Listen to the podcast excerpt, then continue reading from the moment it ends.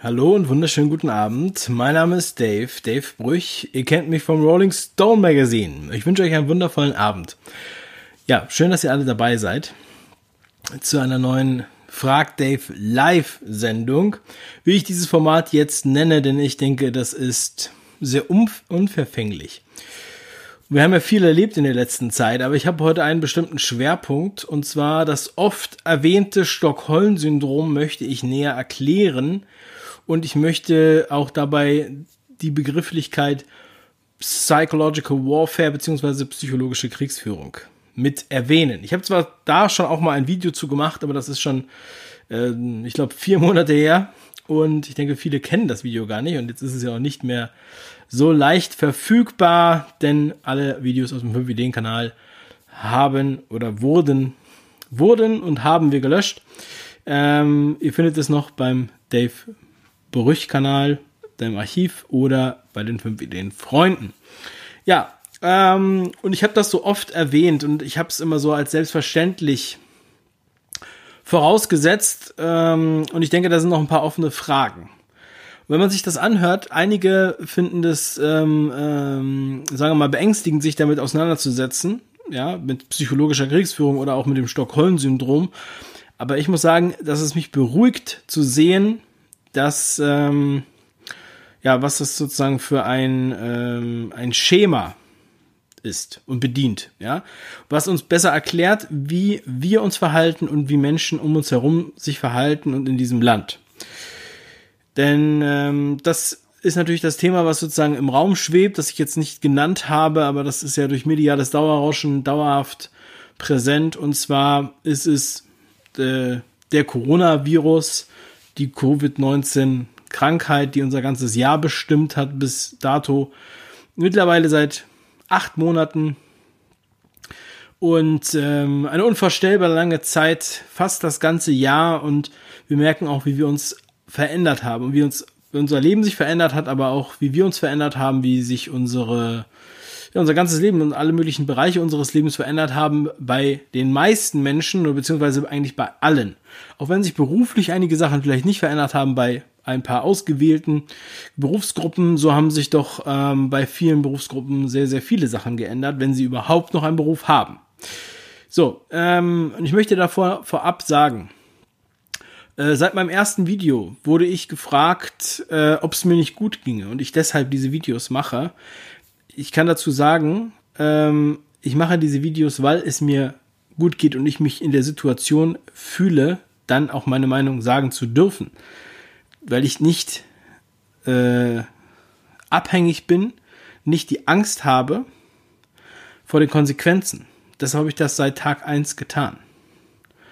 So, und abgesehen davon nutze ich die Freiheit, auf die jeder ein Recht hat. Und das dürfen wir niemals vergessen. Ja. Ähm, und wenn ich heute ein bisschen müde wirke, dann liegt es daran, dass ich Kinder habe und arbeite und es ist auch schon bei mir schon sehr spät. Ja, ich bin heute hier im Exil. Ich hoffe, dass die Internetverbindung trotzdem so stabil ist, dass wir hier, äh, dass ihr mich gut verstehen könnt. Und äh, ich werde auch noch auf Fragen eingehen, aber erst ähm, im Verlauf dieses, dieser Session hier.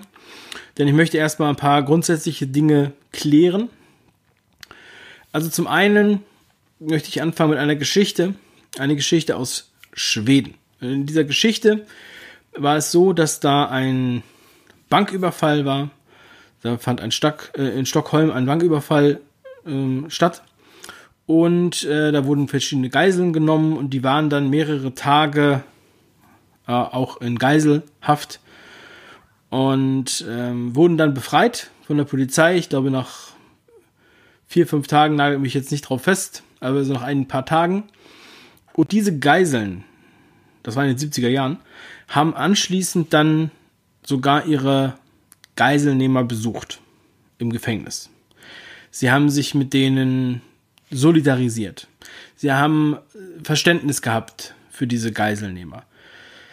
Sie haben, ja, man kann fast schon sagen, sie haben sich äh, ein Stück weit in die verliebt. Ja. So, und das ist ein, das bezeichnet oder diese Geschichte bezeichnet das sogenannte Stockholm-Syndrom. Und ähm, das ist das eine.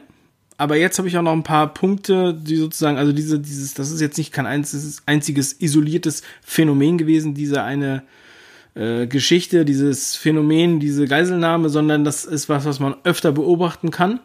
Und das ist halt auch etwas, was natürlich äh, von einigen auch bewusst hervorgerufen wird. Ja? Denn dass die Geiseln sozusagen, obwohl sie ja ihrer Freiheit beraubt werden, obwohl sie drangsaliert werden, vielleicht auch gefoltert werden, ein Stück weit, ähm, dennoch Verständnis aufbringen für ihre Peiniger und diese dann sogar ja, unterstützen, verteidigen. Das kann natürlich sehr hilfreich sein für diese Peiniger. So, und dieses Stockholm-Syndrom, ähm, denke ich, das können wir auch aktuell beobachten. Wir können auch psychologische Kriegsführung beobachten. Und psychologische Kriegsführung, ich hatte das vorhin schon bei Telegram, der Link zum Telegram-Kanal ist in der Beschreibung, erwähnt. Ich habe früher ähm, äh, viel Hip-Hop gemacht, 2003, vor 17 Jahren das erste Album aufgenommen und unsere damalige Gruppe hieß PWF. Das stand für Psychological Warfare, psychologische Kriegsführung. Mm, und das war, das war damals so ein Begriff, den wir aufgeschnappt hatten. Ja, weil wir gemerkt haben, ähm, dass das halt äh, sozusagen, das sind, damit haben wir eigentlich Vorwände begründet. Also, beziehungsweise die Politik hat Vorwände begründet. Den Irakkrieg zum Beispiel. Und ähm, ja, wir fanden das in dem Moment erstmal nur ein starkes, äh, starkes Wort äh, ja, oder starke Worte, und ähm, viele haben sich damit noch nie beschäftigt, haben das vielleicht auch noch nie gehört, dass es das gibt. Aber das ist eine Kriegsführung, die sozusagen ohne Waffen passiert. Das heißt, man, man kann also einen Krieg führen, ohne dass jemand da steht und äh, die Waffe zieht und dich erschießt oder jemand anders erschießt, weil das wäre sehr offensichtlich. Und ähm, ist sozusagen eine feinere Art ja, also äh, scheint als feinere Art der, der Kriegsführung. Das möchte ich einfach mal so vorab sagen. Ja, und was macht man, damit äh, sich solche Geiseln sozusagen ähm, entsprechend wohlfühlen später? Ja, ich habe das immer so salopp nebenbei am Rande eines Videos erwähnt und habe gesagt, ja, wenn du die Leute erstmal ähm, in den Keller sperrst, ins dunkle Loch, ich denke da immer an den Film oder an die Serie Breaking Bad, ja, wo der eine äh, unten im, im Keller angekettet wird. Wenn diese Geisel also da angekettet wird, ähm, dann ist sie natürlich absolut am Ende. Ja, vorher war es ein freier Mensch und auf einmal ist es da angekettet. Und diese angekettete Person, die ähm, will natürlich am liebsten alles dafür tun, dass sie nicht mehr da unten angekettet ist, im Dunkeln und äh, und so weiter mit allen Umständen. Und der Geiselnehmer sagt dann irgendwann so, jetzt, jetzt darfst du eine Stunde am Tag in den Garten. Aber trotzdem an Ketten. Das heißt, es ist trotzdem nur ein ganz, ganz kleiner Schritt mehr in die Richtung der Freiheit, die diese Person vorher hatte. Aber sie ist in dem Moment so dankbar, dass sie nicht den ganzen Tag in diesem Loch stecken muss. Ja, und dieses kleine Geschenk, das führt dann schon dazu, dass man, dass man unheimlich dankbar ist. So, das war die, das war die kleine Variante sozusagen, die ich schon öfter mal in Videos erwähnt habe. Der eine oder andere wird es schon von mir kennen. Und jetzt möchte ich mal ein bisschen reingehen in unsere aktuelle äh, Situation. Ich habe ja auch den Begriff Kollateralleugner geprägt und geteilt. Das ist jetzt mittlerweile ein Hashtag ja, also alle Menschen, die ähm, so tun, als gäbe es keine Kollateralschäden ähm, bezüglich dieser Maßnahmen und dieser Politik, die wir hier erfahren, das sind für mich Kollateralleugner. Ja. Es werden ja, äh, also ich wurde zum Beispiel in einer Zeitung öffentlich äh, beschuldigt, ein Corona-Leugner zu sein, was jetzt gerichtlich ausgefochten wird äh, was auch nicht in Ansätzen den Tatsachen entspricht. Denn ich habe niemals, und ich kenne auch niemanden, der Corona an sich leugnet, also das Virus. Aber es geht um diese Maßnahmen, die mehr Schaden verursachen, als vorher überhaupt bestand. Die mehr Kollateralschäden verursachen. Und deshalb ist jeder, der sich gegen Demonstranten wendet, der weiter dafür steht, diese, diese Maßnahmen zu verlängern, in meinen Augen ein Kollateralleugner und hat sehr viel Blut an den Händen und ist verantwortlich für sehr viel Leid, was äh, aktuell schon existiert und noch kommen wird. Nochmal an der Stelle für alle Kollateralleugner, die jetzt zuhören, ja, die sich im Recht fühlen, weil ihnen die Gesetzgebung sozusagen äh, beisteht. Ja, aber ich werde noch dazu kommen, zu anderen Beispielen, wo die gerecht, äh, die Gesetz, Gesetzeslage auch entsprechend war und trotzdem moralisch absolut verwerflich. So, wir wurden nicht in den Keller gesperrt, aber wir wurden isoliert. Ich habe das im Lied Wohnhaft schon gesagt und genauso wie ich es in dem Lied gesagt habe, äh, war es auch. Wir wurden äh, uns wurde sozusagen, also der, die Gesellschaft wurde gespalten, keiner sollte mehr zu seinen Alten, zu seinen Eltern, zu seinen Großeltern an, und andersrum auch. Generationen wurden voreinander gewarnt. Isolation, egal wo man wohnt. Den einen trifft das härter, den anderen trifft das äh, weicher. Denn wenn man eine Familie hat und Kinder und Frau und einen Garten und äh, ähm, sozusagen Natur, dann ist es nicht so schlimm, als wenn man alleinerziehend ist mit mehreren Kindern und in einer kleinen oder verhältnismäßig kleinen Wohnung ohne Balkon lebt. Und wenn alle Spielplätze gesperrt sind, wenn die Parks gesperrt sind, die Strände gesperrt sind, die Polizei patrouilliert und gleichzeitig auch die Kinder sich nicht mit anderen Kindern treffen dürfen, das meine ich mit Isolation. Und allein das ist schon bedenklich und verwerflich sadistisch. Und ähm, wird sicherlich auch schon die Spuren hinterlassen haben bei den Kindern, weil es ja viele Wochen waren. Und viele Wochen konnten Kinder nicht in den Kindergarten. Und danach waren die Eltern äh, von einigen Kindern immer noch ängstlich und wollten ihre Kinder nicht mit anderen Kindern spielen lassen. Eine Mutter, die habe ich bei uns äh, im Innenhof getroffen, die sagte mir, dass sie 21 Wochen äh, ihr Kind alleine betreut hat weil niemand mit diesem Kind spielen wollte und der Kindergarten zu hatte. Ja, das ist Isolation. Und das ist auch gleichzeitig die Entziehung sozialer Unterstützung. Das ist die Entziehung von Freunden, von Familie, von Familienmitgliedern. Ja, Großeltern können sich nicht mehr um die Kinder kümmern. Brüder, Schwestern oder Onkel, Tanten können sich nicht mehr um die Kinder kümmern. Die Kinder dürfen diese Verwandten nicht mehr sehen. Das heißt, man ist dann komplett auf sich allein gestellt, zum einen. Zum anderen hat man dann auch noch zum Beispiel Homeoffice und hat auch nicht die kompensierenden Möglichkeiten, die man normalerweise hat, wo die Kinder sich austoben können in der Schule, Kindergarten, beim Fußball, beim Sport, im Park, beim Schwimmen. All diese Dinge sind alle weg gewesen. Und ich rede nur vom ersten Lockdown, wie er heute heißt. Gleichzeitig haben wir dann also das war ein, ist ein traumatisierendes Event, ja. Das ist ähm, wirklich wie in, in den Keller sperren. Ja, wir haben, natürlich haben wir noch Tageslicht, wir können auch spazieren gehen, wir können uns das auch alles schön reden und ich weiß auch, dass es andere Länder gibt, wo es noch schlimmer ist. Aber wir können ja nicht warten, bis es so schlimm ist oder bis es schlimmer ist als in allen anderen Ländern, bevor wir irgendwas dazu sagen. Gleichzeitig haben wir einen eine Art Dauerrauschen erlebt, mediales Dauerrauschen, immer das gleiche Thema, das hören wir jetzt seit neun Monaten oder noch länger. Also zumindest hören wir es seit acht Monaten. Es gibt kein anderes Thema mehr. Wir können nicht einmal das Radio anhören und in keinem Beitrag geht es nicht um dieses Virus und die Maßnahmen. Und es macht, das erschöpft. Das erschöpft, das macht äh, kaputt das lässt einen verzweifeln. Das führt einen dann auch in die Angst, in die dauerhafte Angst, in die Ratlosigkeit, in Depression.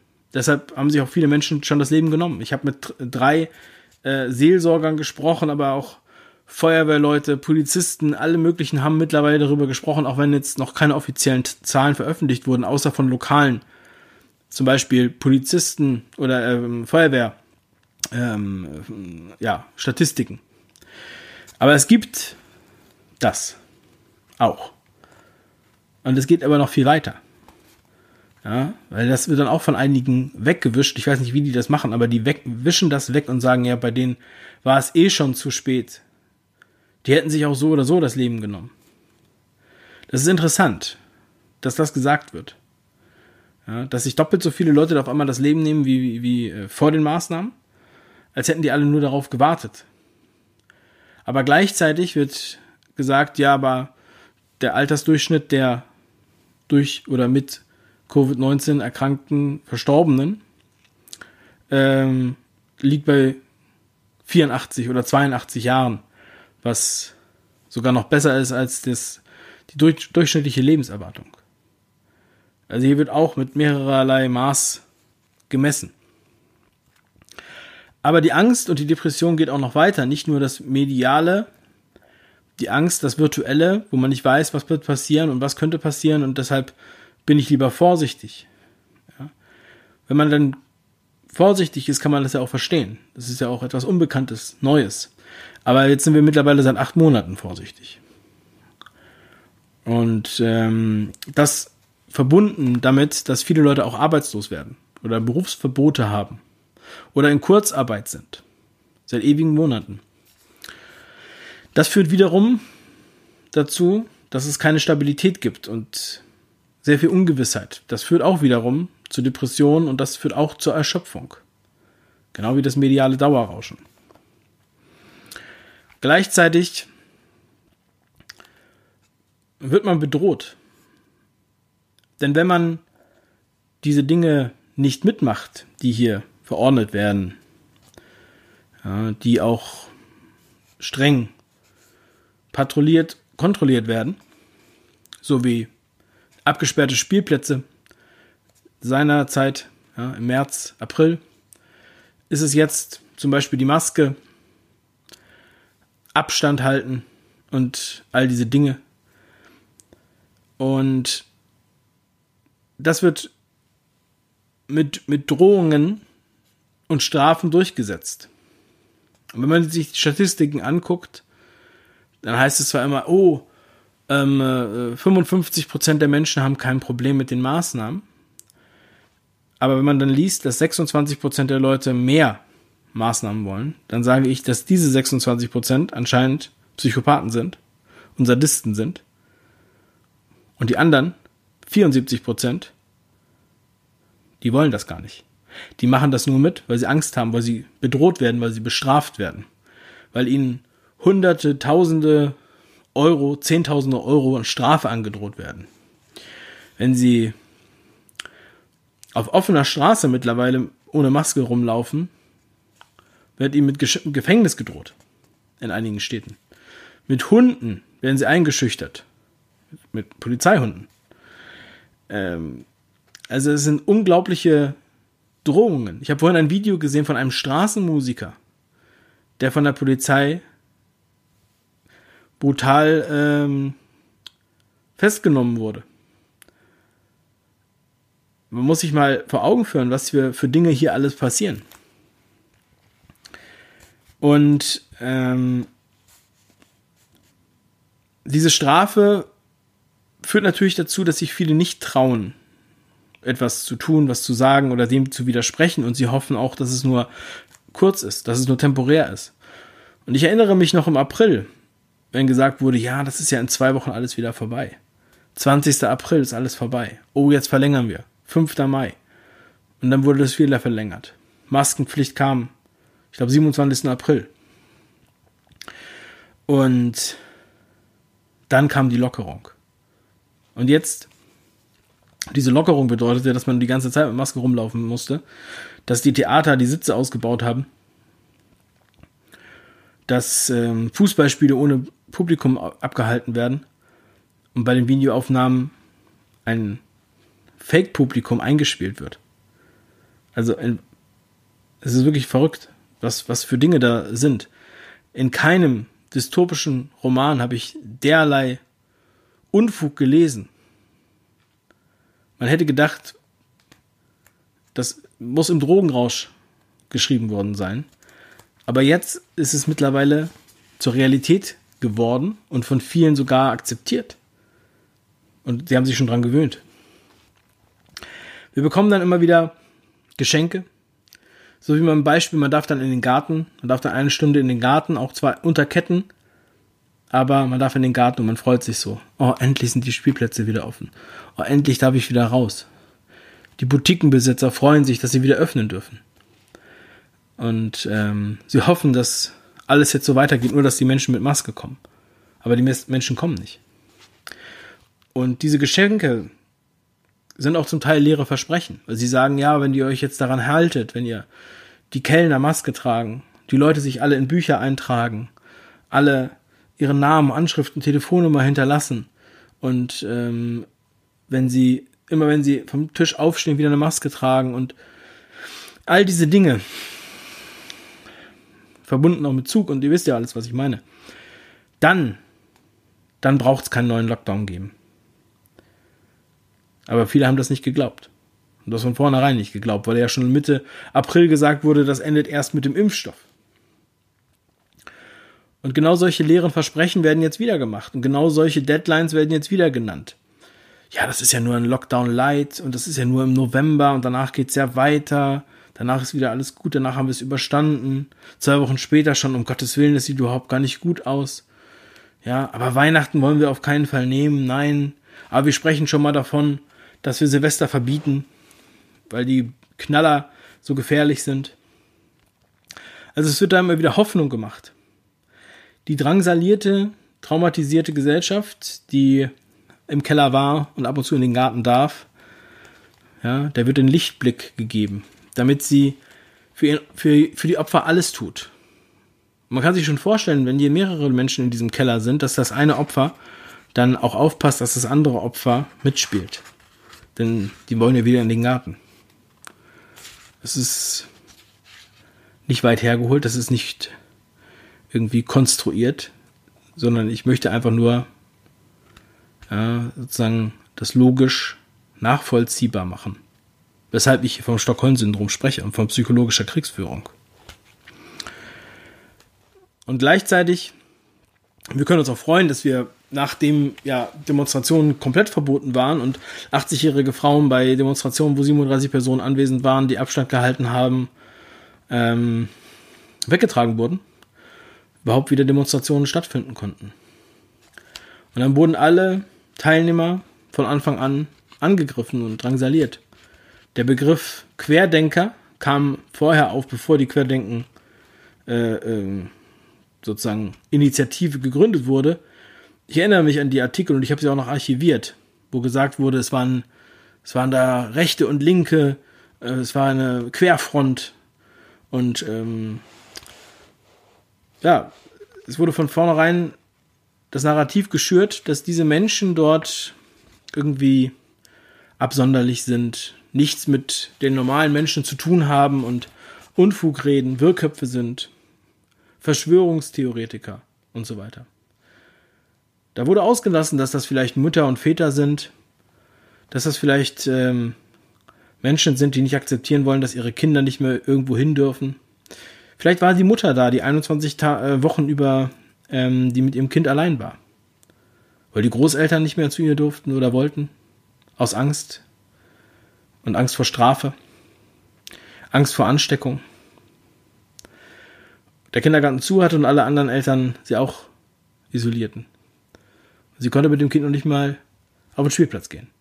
Sondern hat dann Sport vor dem Fernseher gemacht und sich Sportkurse angeguckt. Das ist der Wahnsinn. Das ist auch Erniedrigung. Und das ver da verliert man die Selbstachtung, das Selbstbewusstsein. Diese Erniedrigung wird auch noch dadurch geschürt, dass wir darauf hingewiesen werden, dass wir uns bitte die Hände waschen sollen. Dass wir darauf hingewiesen werden, dass wir Abstand halten sollen. dass wir darauf hingewiesen werden, dass wir bitte lüften sollen. Und das sind alles Dinge, die sind selbstverständlich. Und schon mal, zwar schon immer gewesen. Wenn jemand krank ist, wenn jemand erkältet ist, dann bleibt er sowieso von sich aus zu Hause. Dann gibt er von sich aus dem Menschen nicht die Hand. Kein Mensch ist krank und niest sich in die Hand, schnullert die anderen Leute an. Ich weiß nicht, wo das jemals passiert ist. Das heißt, wieso werden wir auf diese, auf diesen Unsinn hingewiesen? Warum wird uns das als, als eine super professional neue Technik verkauft? Ja, und immer wieder wiederholt. Es wurde sogar im Baumarkt wiederholt, als ich mal im Baumarkt war. Da lief es über die Lautsprecheranlagen. Denken Sie daran. Hände waschen, Abstand halten, Alltagsmasken und jetzt auch noch lüften. Ich habe schon gesagt, das nächste ist, bitte setzen Sie sich hin beim Pinkeln. Wischen Sie sich den Hintern, nachdem Sie ein großes Geschäft gemacht haben. Essen Sie Suppe nur mit dem Löffel. Das ist absoluter, eine absolute Frechheit, eine Erniedrigung.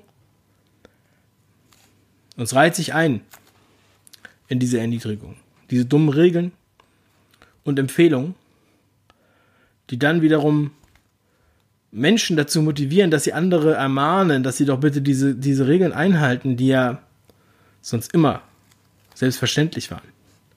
Es wird so getan, als wenn hier ein Land sich nie die Hände gewaschen hätte. Es ist unverständlich, absolut unverständlich, dass, dass das gemacht wurde. Außer um die Selbstachtung zu zerstören. Und durch diese Regeln und durch diese Drohungen, die ausgesprochen wurden, können einige zeigen, was sie für gute Untertanen sind, was sie für politische korrekte, politisch korrekte Bürger sind. Die politische Korrektheit groß halten und ähm, das zeigen sie damit, dass sie zum einen natürlich sich selbst an die Regeln halten, Maske tragen, auch im Freien alleine oder im Wald, alleine auf dem Fahrrad, also und alleine im Auto, das total übererfordern und dass sie gleichzeitig darauf achten, dass auch jeder seine Maske richtig aufhat. Und dass nicht irgendwo jemand ohne Maske rumläuft. Ansonsten wird denunziert. Da wird das bekannt gemacht, da wird jemand angerufen. Da guckt man vom Balkon runter, ob da im Café irgendjemand zu nahe einer anderen Person sitzt. Ja, und der perfekte Untertan ist kein positiver Begriff. Und die politische Korrektheit hat uns eigentlich immer schon nur gezeigt, wer ist am stärksten auf Linie mit dem System. Wer ist der beste Mitläufer? Und das sind die, die am Ende zu Mittätern werden. Und Mittäter wurden. Bei allen anderen politischen Systemen, wo die Leute mitgelaufen sind. Das ist die Tugend der Mitläufer. Die Tugend der, der Mitläufer ist die politische Korrektheit. Und alles, was dem entgegenwirkt, was das befreit,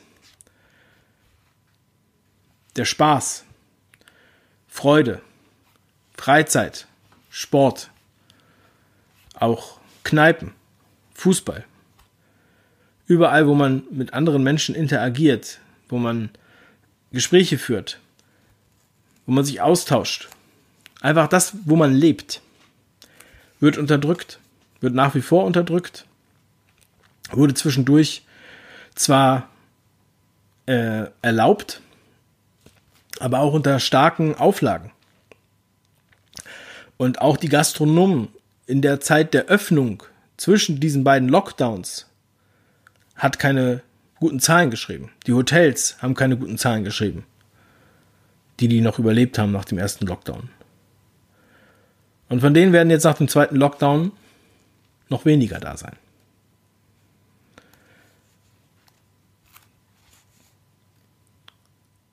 Außerdem äh, geht es immer näher an die Personen. Also wir haben zwar schon den, die Spaltung der Generationen gehabt, das wurde ja wieder gelockert oder das war nicht mehr haltbar, aber die Privatsphäre wird immer weiter eingeschränkt. Ja, jetzt wird uns wird uns gesagt, mit wie vielen Menschen wir uns treffen dürfen, mit wie vielen Familien. Und Die Ideen, in welche Richtung das gehen kann, sind noch nicht am Ende, sondern noch nicht erschöpft. Es könnte noch schlimmer sein. Wir können uns ja freuen, dass wir uns noch mit, je nach Bundesland, fünf Leuten treffen dürfen, mit zwei Familien, mit einer Familie. Aber die Privatsphäre wird eingeschränkt. Wir durften oder wir sollten kein Ostern feiern. Und keine Gottesdienste feiern. Die Kinder sollen nicht mehr singen. Wenn Kinder nicht mehr singen, was passiert dann mit den Kindern? Ein Kumpel von mir, der ist aus Ghana und er sagt, bevor Kinder anfangen zu sprechen, fangen sie an zu singen. Bevor sie anfangen zu laufen, fangen sie an zu tanzen. Was passiert mit den Kindern, wenn man denen verbietet zu singen? Und was bedeuten acht Monate in einem Leben von Zweijährigen oder Dreijährigen oder Vierjährigen? Das sind Universen, in denen sie illegal singen müssen, im Wald. Wo sie keinen St. Martin feiern dürfen, wo die Laternen basteln dürfen, aber sie dürfen sich dann nicht mehr treffen, um damit rumzulaufen. Und wo wir jetzt schon darauf vorbereitet werden, dass Weihnachten verboten wird, weil das zu gefährlich sein wird. Aber wir werden schon seit sechs Wochen darauf vorbereitet oder noch länger. Es wird immer wieder angekündigt. So dass es nachher heißt, ja, das haben die ja auch schon lange gesagt, das war ja auch schon klar, das hat sich ja schon abgezeichnet. Das ist das wird kein Zufall sein. Es wird dann genau diese Gründe geben. Weil es genau diese Gründe auch gab für Ostern. Wir werden sehen, wie, wie streng das eingehalten wird. Was verlangt wird, damit man noch durchs Land reisen darf in jener, in jener Zeit. Und gleichzeitig werden alle, die das kritisieren, wie ich ja auch schon erwähnt habe, ja, die auf Demos da demonstrieren, Warum sind die auf den Demos? Vielleicht, weil sie sich das nicht gefallen lassen, weil sie das unverhältnismäßig finden, weil sie ihre Freiheiten beschnitten fühlen, weil sie äh, ihre Kinder gequält fühlen. Die auch mit Maske in der Schule oder auf dem Schulhof sitzen und im Schulbus oder in der Schulbushaltestelle. mittlerweile ja auch im ganzen Stadtgebiet in einigen Städten. Und die sich sagen, okay, das geht mir zu weit. Auch Menschen, die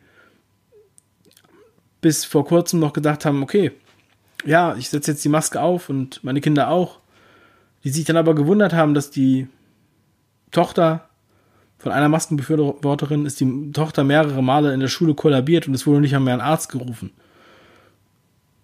Und es fand sich in ihrer Gegend auch kein Kinderarzt, der das Kind untersuchen wollte. Das Interview habe ich bei Twitter angepinnt an, meiner, an meinem Profil.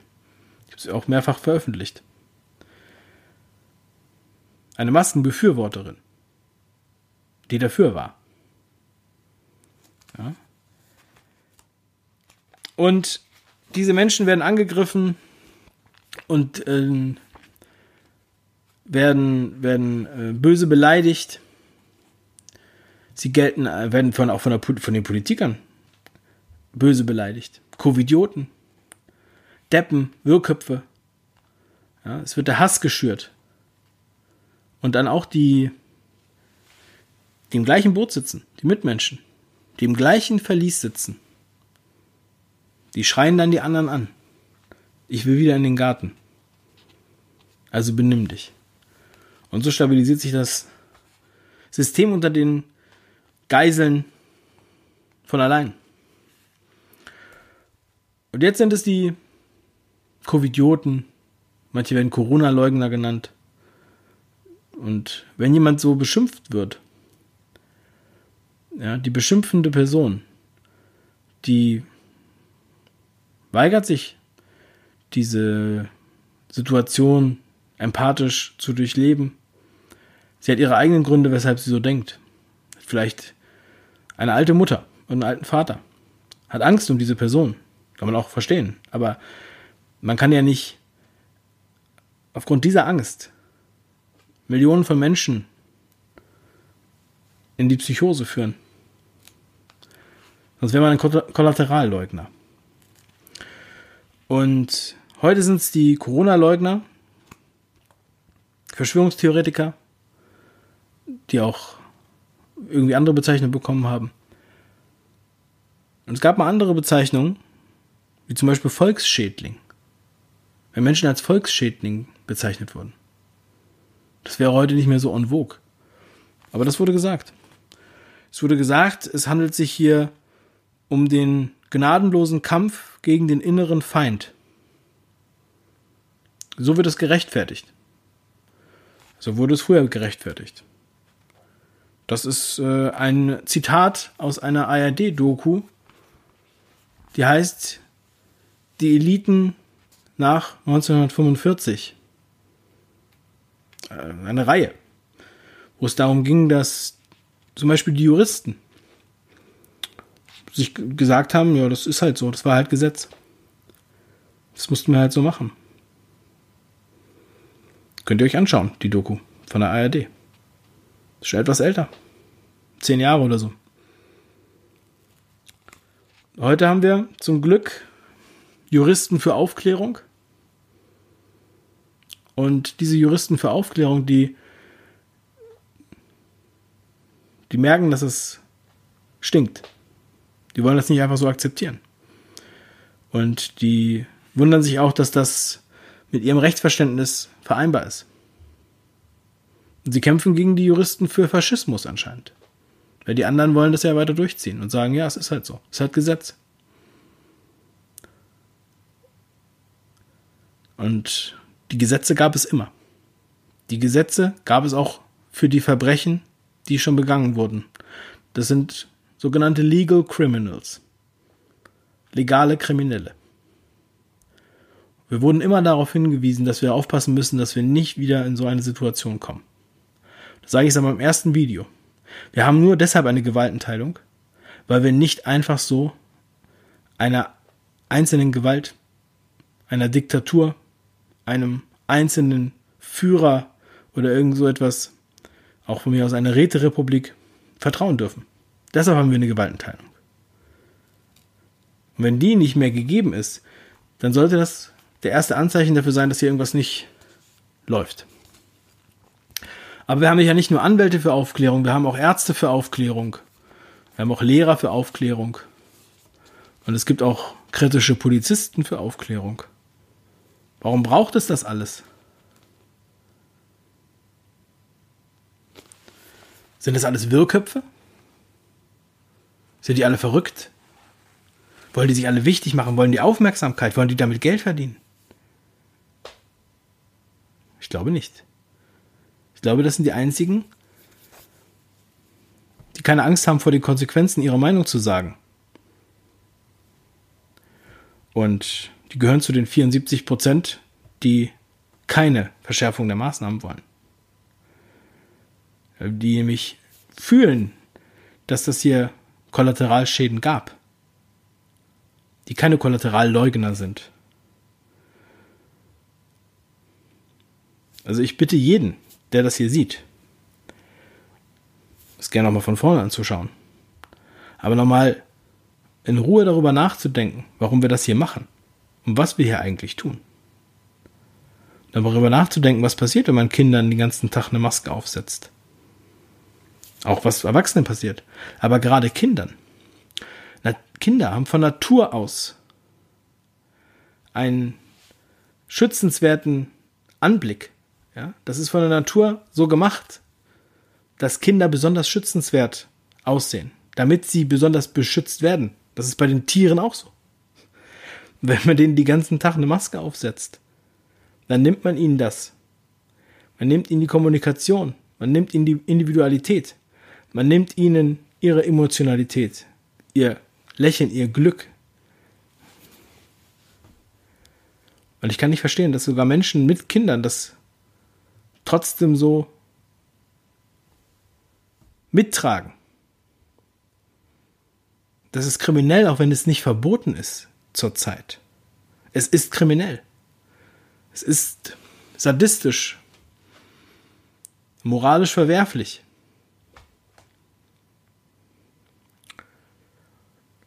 Und das alles ist psychologische Kriegsführung, in meinen Augen. Denn wir sind hier wie im Krieg Auch wenn es vielleicht für einige im Krieg noch viel schlimmer war. Ich will auch keinen Krieg verharmlosen. Aber es muss doch möglich sein, dass man hier darüber spricht, auch wenn es anderen Menschen auf der Welt vielleicht noch schlechter geht in irgendeinem Land. Weil wir müssen auch was sagen dürfen, bevor wir alle mit dem Rücken an der Wand stehen. Und die Menschen, die noch nicht mit dem Rücken an der Wand stehen, die können jetzt noch was sagen. Die haben jetzt noch die Möglichkeit. Die haben jetzt noch Atem. Die, die noch Luft in ihren Lungen haben, die können andere retten und an die Oberfläche bringen, die schon keine Luft mehr haben. Deshalb machen wir das. Die Menschen, die jetzt hier sich dem Druck aussetzen, die beleidigt werden, die ähm, diffamiert werden, bestraft werden, strafversetzt werden, das sind die Helden. Das sind die Helden, über die später ein Film gemacht wird und dann kriegt man dafür einen Oscar. Aber dann erinnern sich die Leute nicht dran. Denn wofür hat der Film Schindlers Liste einen Oscar bekommen, wenn jetzt einfach alles so akzeptiert wird? Wenn wir da, wenn da die Leute mitmachen. Warum gab es diese Museen? Warum wurden diese Flugblätter verteilt? All diese Dinge, die, aus denen wir hätten lernen sollen, von denen auch die meisten gelernt haben,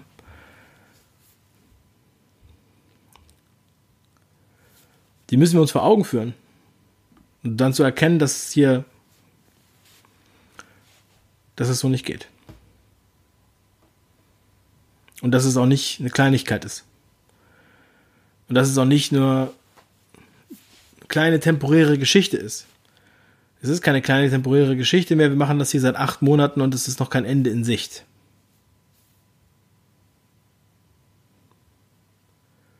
Ich sage das, Ich weiß, dass wenn es noch viel schmerzhafter wird, dann werden es natürlich noch viel mehr Leute erfahren. Denn bei, den, bei der Politik ist es so wie bei den Medien. Man glaubt ihnen so lange, bis es einen selbst betrifft. Ja. Das ist mein Statement für heute. Ich danke euch für eure Aufmerksamkeit.